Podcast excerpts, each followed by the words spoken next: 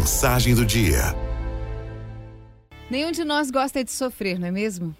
Mas o sofrimento faz parte da vida. Não há uma pessoa sequer na face da terra que não tenha de conviver com dor, com angústia. Logo, aprender a sofrer é aprender a viver.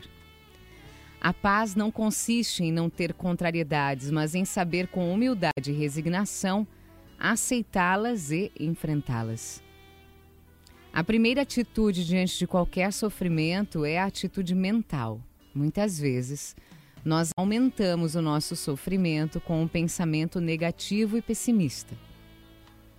Acho que você já notou que o mesmo sofrimento para um é muito pesado, enquanto para outro pode ser fácil de ser vencido. Às vezes, você pensa que Deus não te ouve? Que o seu choro e a sua dor somem no vento? Deixa eu dizer para você, não. Deus ouve sim, Deus não é surdo. Sabe que seus filhos têm medo, sabe que a nossa fé é pequena, que a ansiedade é grande e que muitas vezes somos infiéis, mas Ele mesmo assim, Ele é fiel. Ele nos ama incondicionalmente e nos acolhe na sua infinita misericórdia. Quantas vezes nos sentimos completamente incapazes de dizer ou fazer qualquer coisa para aliviar a nossa dor e a dor daqueles que sofrem, que nós amamos? E aí perguntamos: Deus, por que será que eu tenho que passar por isso? Será que o Senhor está querendo me ensinar alguma coisa através de tanta dor? Não seria isso totalmente antagônico se Deus é sinônimo de vida e de vitória? Jesus nunca nos disse que não teríamos lutas nesse mundo. Pelo contrário, ele nos diz em Sua palavra que no mundo tereis aflições, mas coragem, eu venci o mundo. Ele venceu o mundo e quer nos dar a vitória. E o cristão que resolve buscar Deus em sua plenitude se aproxima dele mesmo na dor. É no sofrimento que caímos com o nosso rosto por terra. Geralmente não é na alegria quando tudo vai bem. Deus nos prepara sempre. Se olharmos para o início da nossa vida, da nossa caminhada cristã, nós vamos observar que ele nos carregou no colo nas piores situações. Sabe aquela lição das pegadas na areia? É isso.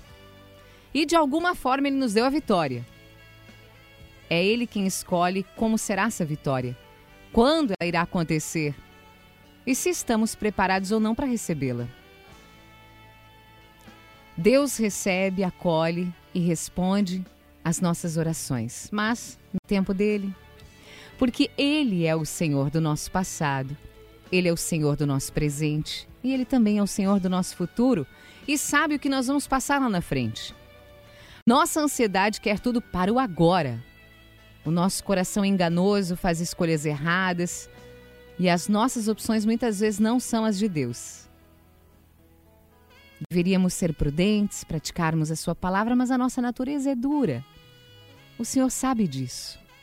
Por isso sofremos. Confiar na dor é difícil, mas olha, é preciso. O mais bonito no agir de Deus é que quando confiamos nele nesses momentos, as suas bênçãos nos chegam repentinamente, no momento menos esperado. Se confiamos. Todo cristão deve crer que um dia todas as doenças, toda dor, toda tristeza, toda lágrima, toda frustração, todo rancor, tudo isso vai ser curado.